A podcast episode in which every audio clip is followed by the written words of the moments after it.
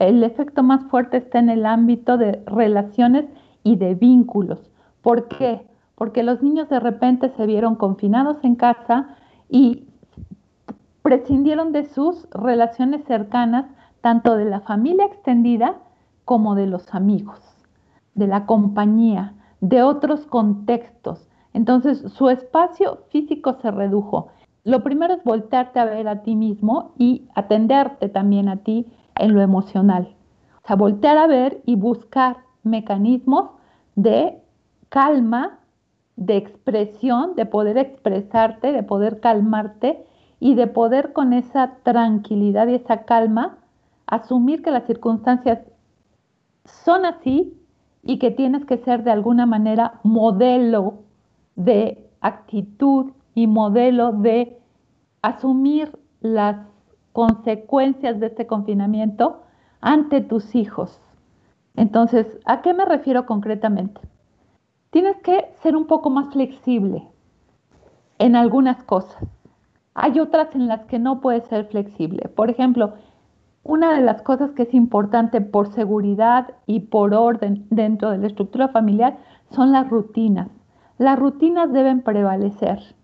Ya sea que, o sea, cuando hablo de rutinas me refiero, el adolescente tiene que bañarse, ¿sí? Tiene que comer. Eh, el niño pequeño tiene que comer, tiene que bañarse, tiene que haber unos horarios de rutina que no se muevan. Pero por otro lado también tiene que haber flexibilidad en el sentido de que si el adolescente quiere permanecer toda la tarde encerrado en su cuarto, se le tiene que dejar que esté encerrado en su cuarto. Pero tiene que llegar una hora en que duerma. ¿sí?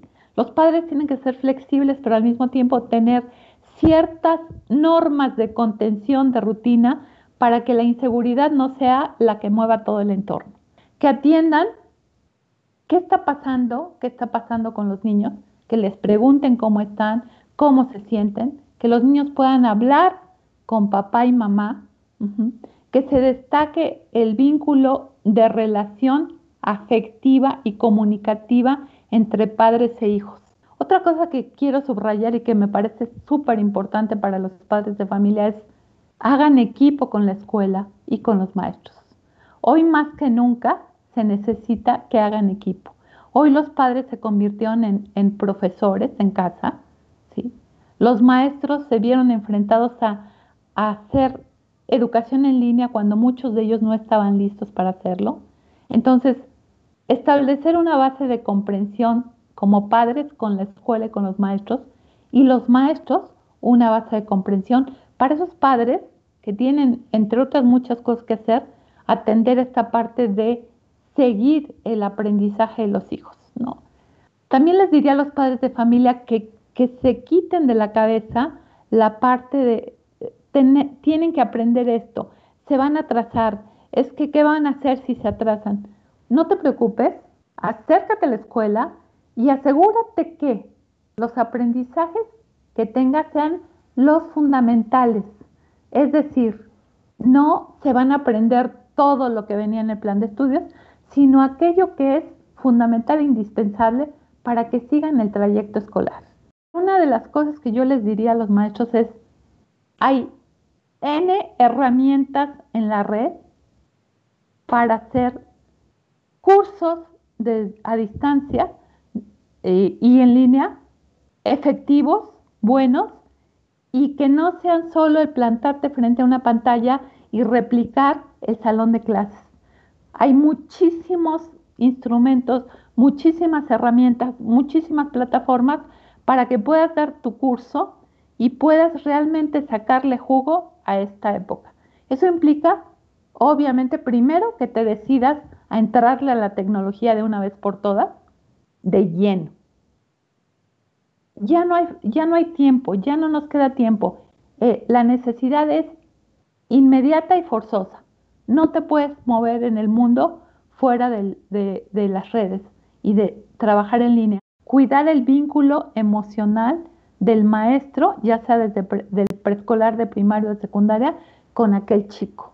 O sea, preguntando, incorporando, aparte del aprendizaje teórico, o práctico de la asignatura que estén dando, hacer, ocuparse de esta parte humana del alumno. Eso va a ser muy importante.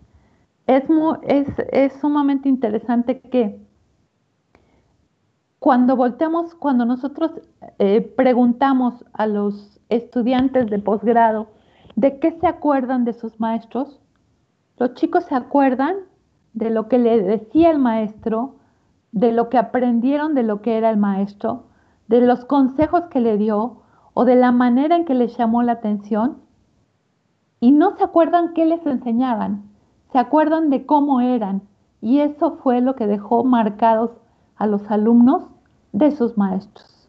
Una de las cosas importantes que, tienen que, que tenemos que pensar todos los padres en esta época es educar para la resiliencia.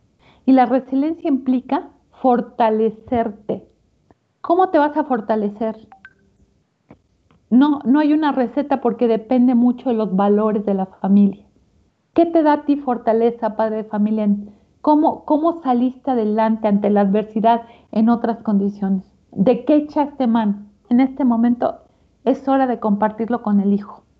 Es momento de, plantearle al hijo que a veces las condiciones son así y así las tenemos que asumir.